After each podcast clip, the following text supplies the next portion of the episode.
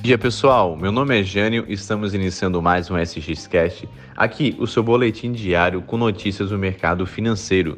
Nos sigam também no Instagram, SX Capital. Hoje, quarta-feira, dia 29 de setembro, todo mundo está aguardando a inflação. A inflação do mundo está muito alta, a inflação global. Hoje todo mundo está atento aí às falas da presidente do Banco Central Europeu e também do presidente do Banco Central dos Estados Unidos, pois todo mundo está aguardando aí qual vai ser a estratégia que eles vão traçar para combater a inflação.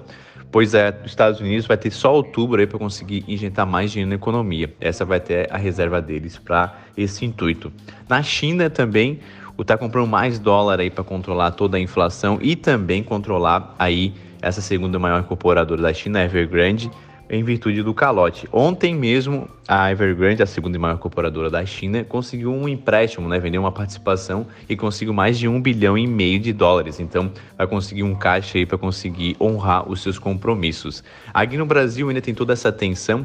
Hoje, Vai sair também o índice do CAGED, que vai aí saber sobre o desemprego. Então tá todo mundo muito apreensivo a respeito da inflação, mas o lado bom é que hoje todos os mercados futuros estão abrindo em alta. Então a expectativa é que hoje, aí pelo menos na primeira parte da manhã, é, os índices continuem aí verdinho e vamos ver como é que vai ser a notícia do mercado ao longo do dia.